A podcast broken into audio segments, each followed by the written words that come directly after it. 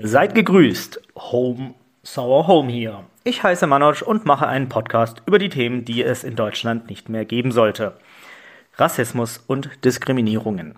Wöchentlich mache ich eine Folge, in der ich einmal persönlich ein Geschehen von früher schildere, welches es nach wie vor in Deutschland als Makel existiert. Und danach kommentiere ich eine aktuelle Schlagzeile oder News. Hier stehen dabei die rassistischen Entgleisungen im Fokus, die ich versuche einzufangen.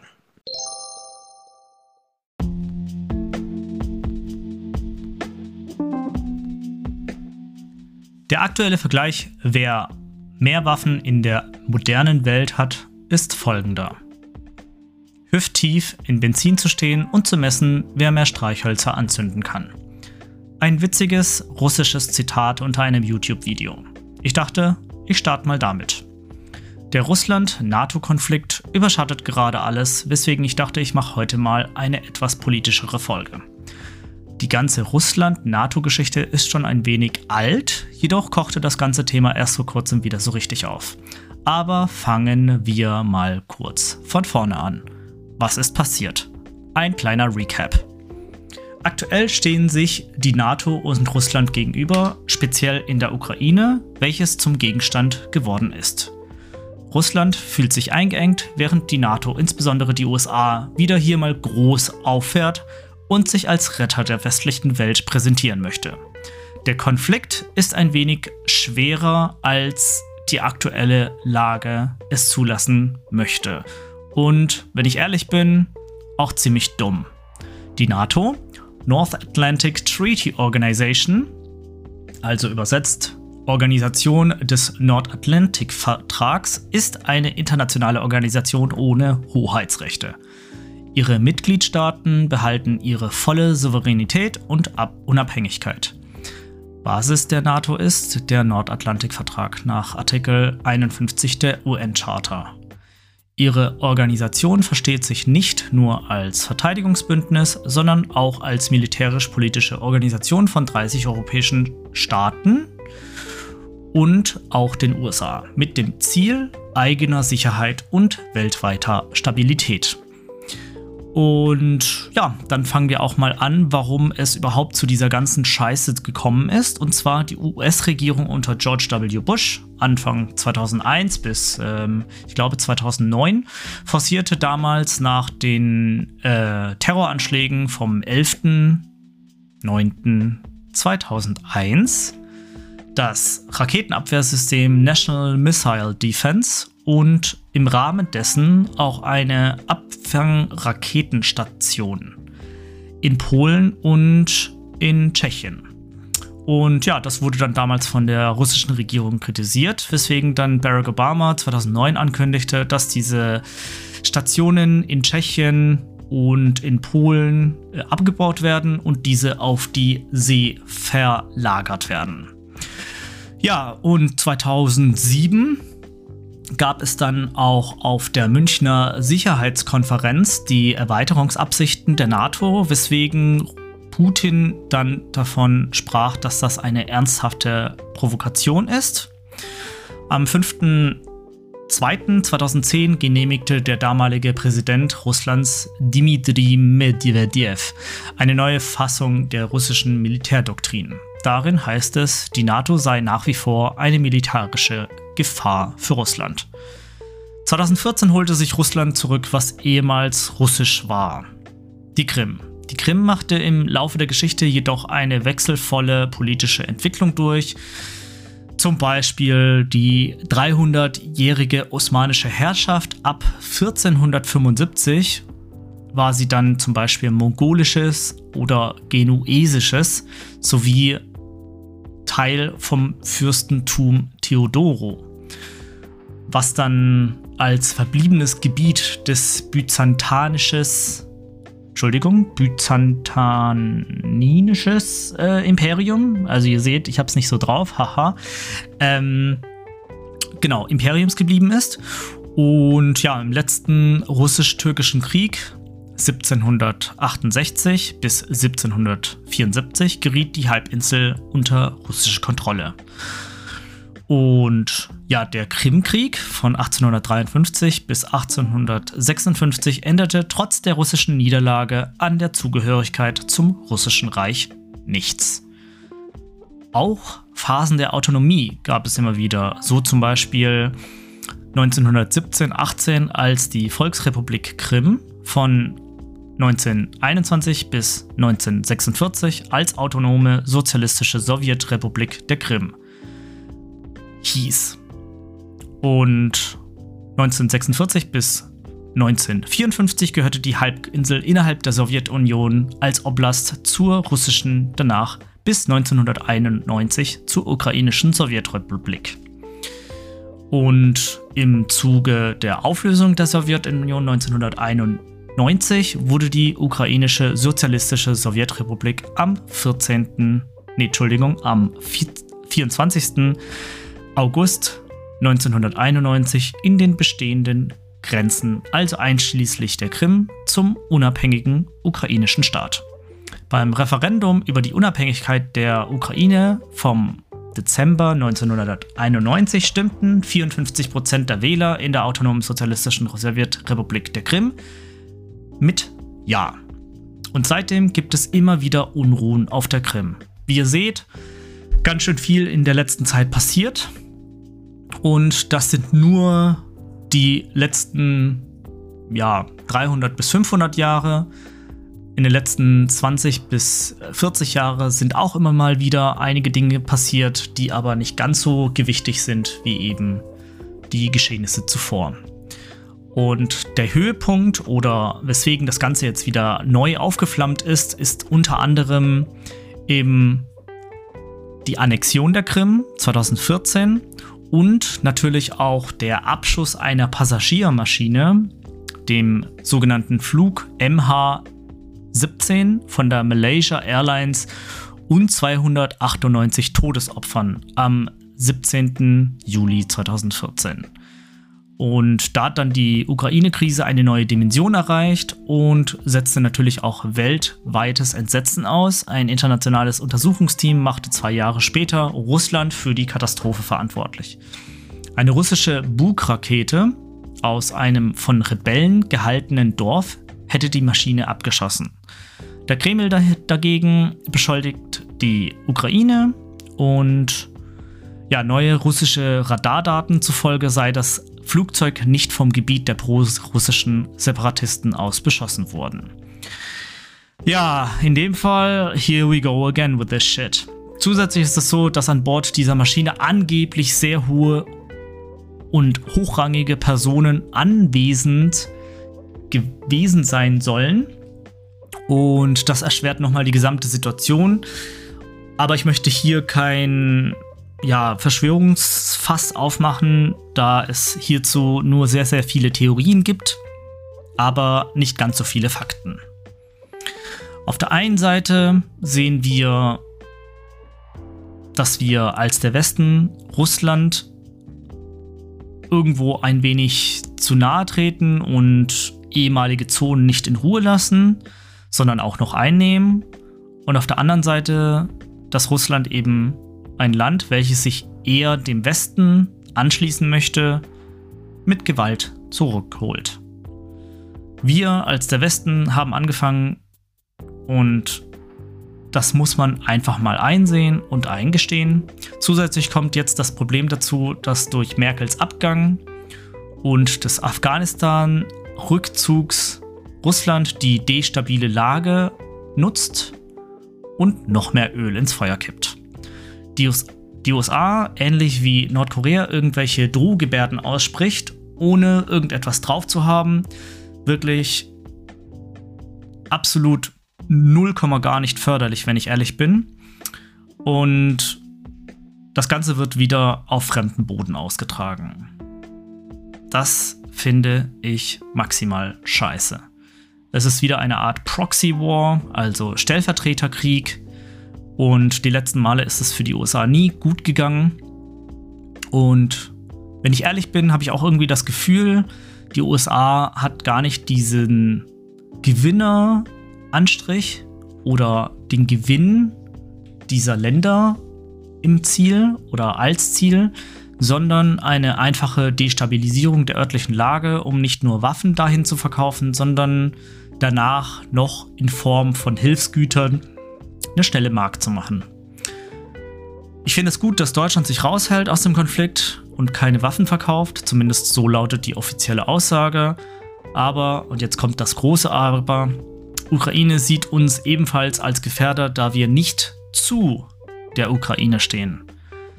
Verzwickte Lage und scheiße, dass es schon wieder zu so einem dämlichen Show-off kommt. Und ja, also man hat die Afghanistan-Scheiße gesehen, man hat das in Hongkong gesehen, wie die USA angeblich äh, zu ihren ja, Verbündeten steht.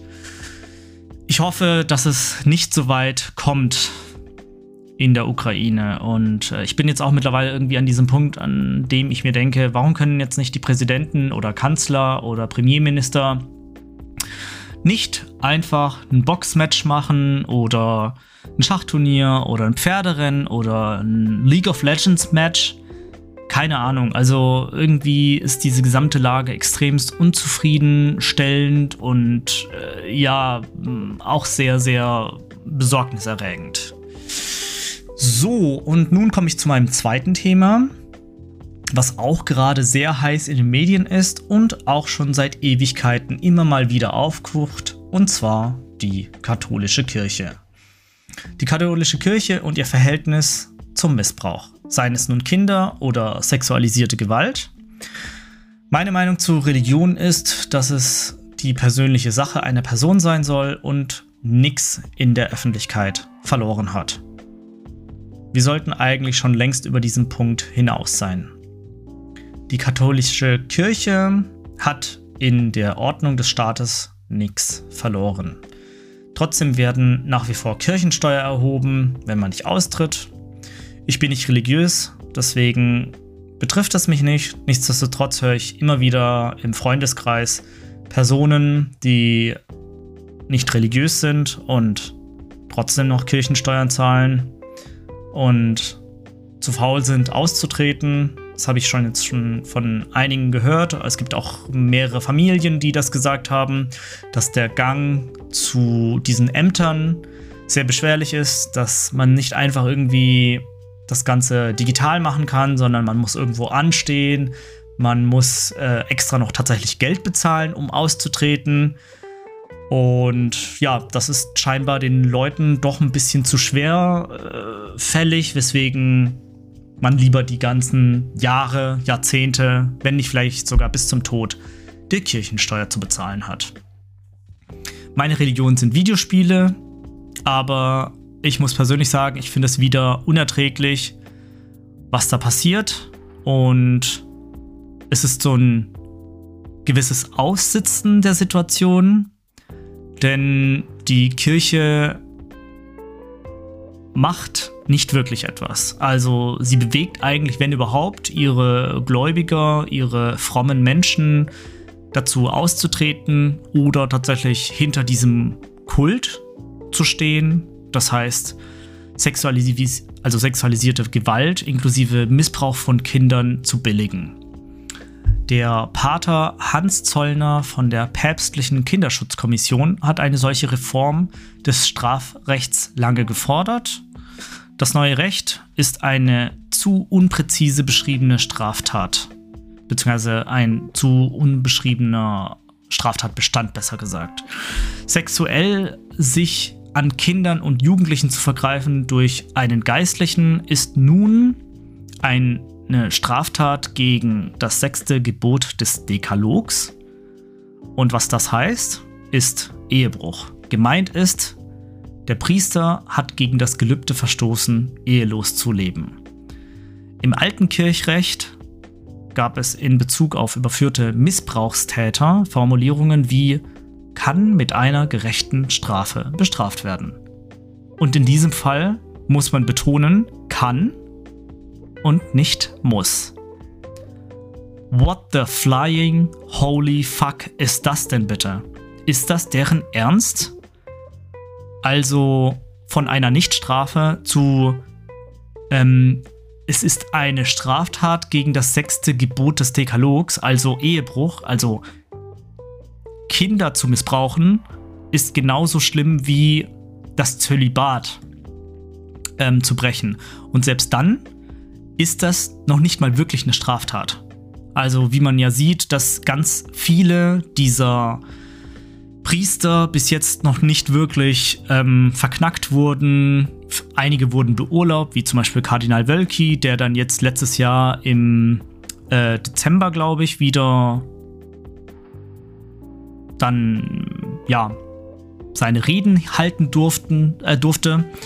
Und ich weiß es nicht, also mehr fällt einem da nicht ein, als wortlos zurückzustehen und sich zu denken, okay, also die verarschen nach Strich und Faden nicht nur ihre frommen katholischen Menschen, sondern auch den Rest der Gesellschaft. Und noch mehr viel, also noch mehr Häme ist folgendes, und zwar die katholische Kirche hat bis jetzt 1,5 Millionen Euro an die Missbrauchsopfer in den letzten zehn Jahren ausgezahlt. Da würde man sich erst denken, hm, ist das eine große Summe? Ist das viel? Wie viele Menschen haben diese Summe erhalten? Ist dieses Geld seelisches Leid wert? Und ist die katholische Kirche nicht die reichste Institution der Welt? Und dann kommt Folgendes raus. 2,8 Millionen Euro für PR, Kommunikation, Strategie hat die katholische Kirche in den letzten zwei Jahren ausgegeben, um allein diese Missbrauchsgeschichten aus der Öffentlichkeit zu räumen.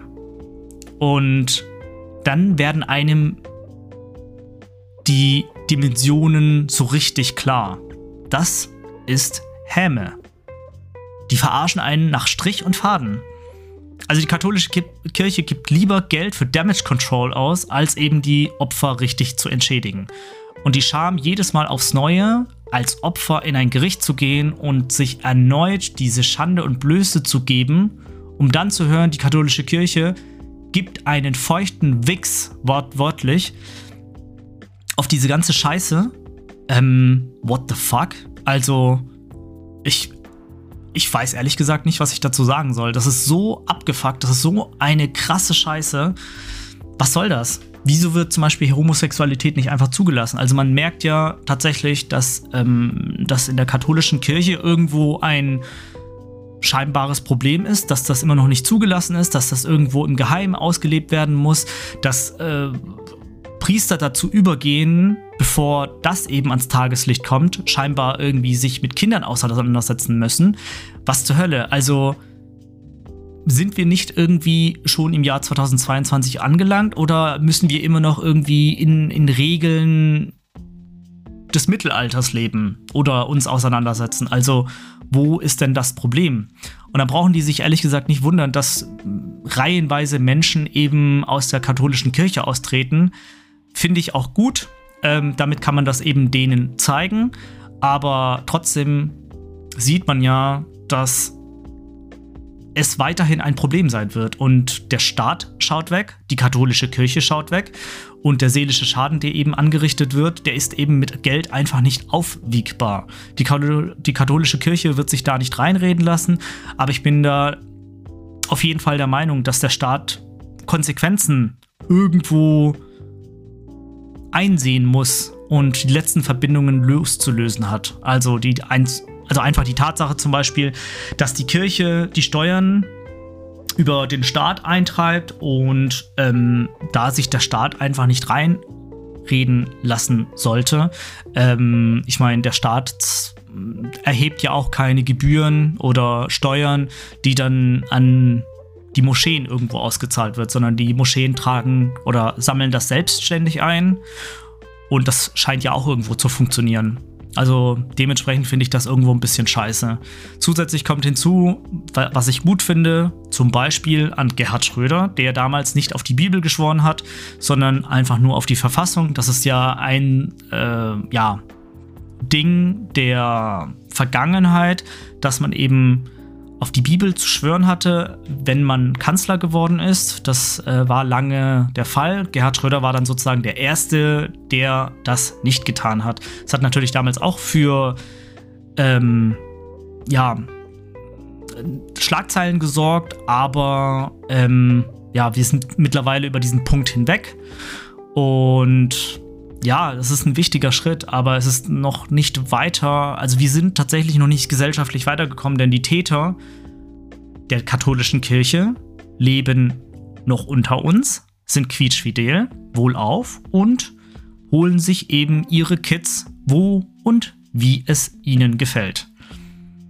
Ihr könnt auch mal nachschauen, Colonia Dignitat ist auch so ein typisches Beispiel. Da haben jahrelang nach dem Zweiten Weltkrieg irgendwelche Freaks und irgendwelche Kirchenaustreter äh, sind dann nach Südamerika geflohen und haben dort eine, ähm, ja, eine kleine Kolonie gegründet und die Kirche und den Staat eben verwendet, um ihren Kult, unter anderem Kinderliebe, unzufällig eben äh, mitfinanzieren zu lassen. Und äh, das Ganze ist dann erst, äh, ich glaube, nach dem Jahr 2000 so richtig ans Tageslicht gekommen. Und die Kinder, die eben damals missbraucht wurden, wurden staatlich ja, mitfinanziert. Also die äh, Täter wurden da staatlich mitfinanziert. Und die Kinder, ah, ja, die sind teilweise heute noch vor Gerichten, um da ja, irgendwo eine Entschädigung zu bekommen. Und ich frage mich da, an welchen Stellschrauben man da arbeiten muss, damit sowas schneller vonstatten geht und man nicht jahrelang in irgendwelchen Gerichten abzusitzen hat, um dann irgendwo seine Entschädigung zu erhalten, die dann teilweise erbärmlich wenig ist für all die Jahre, die man eben zu leiden hatte.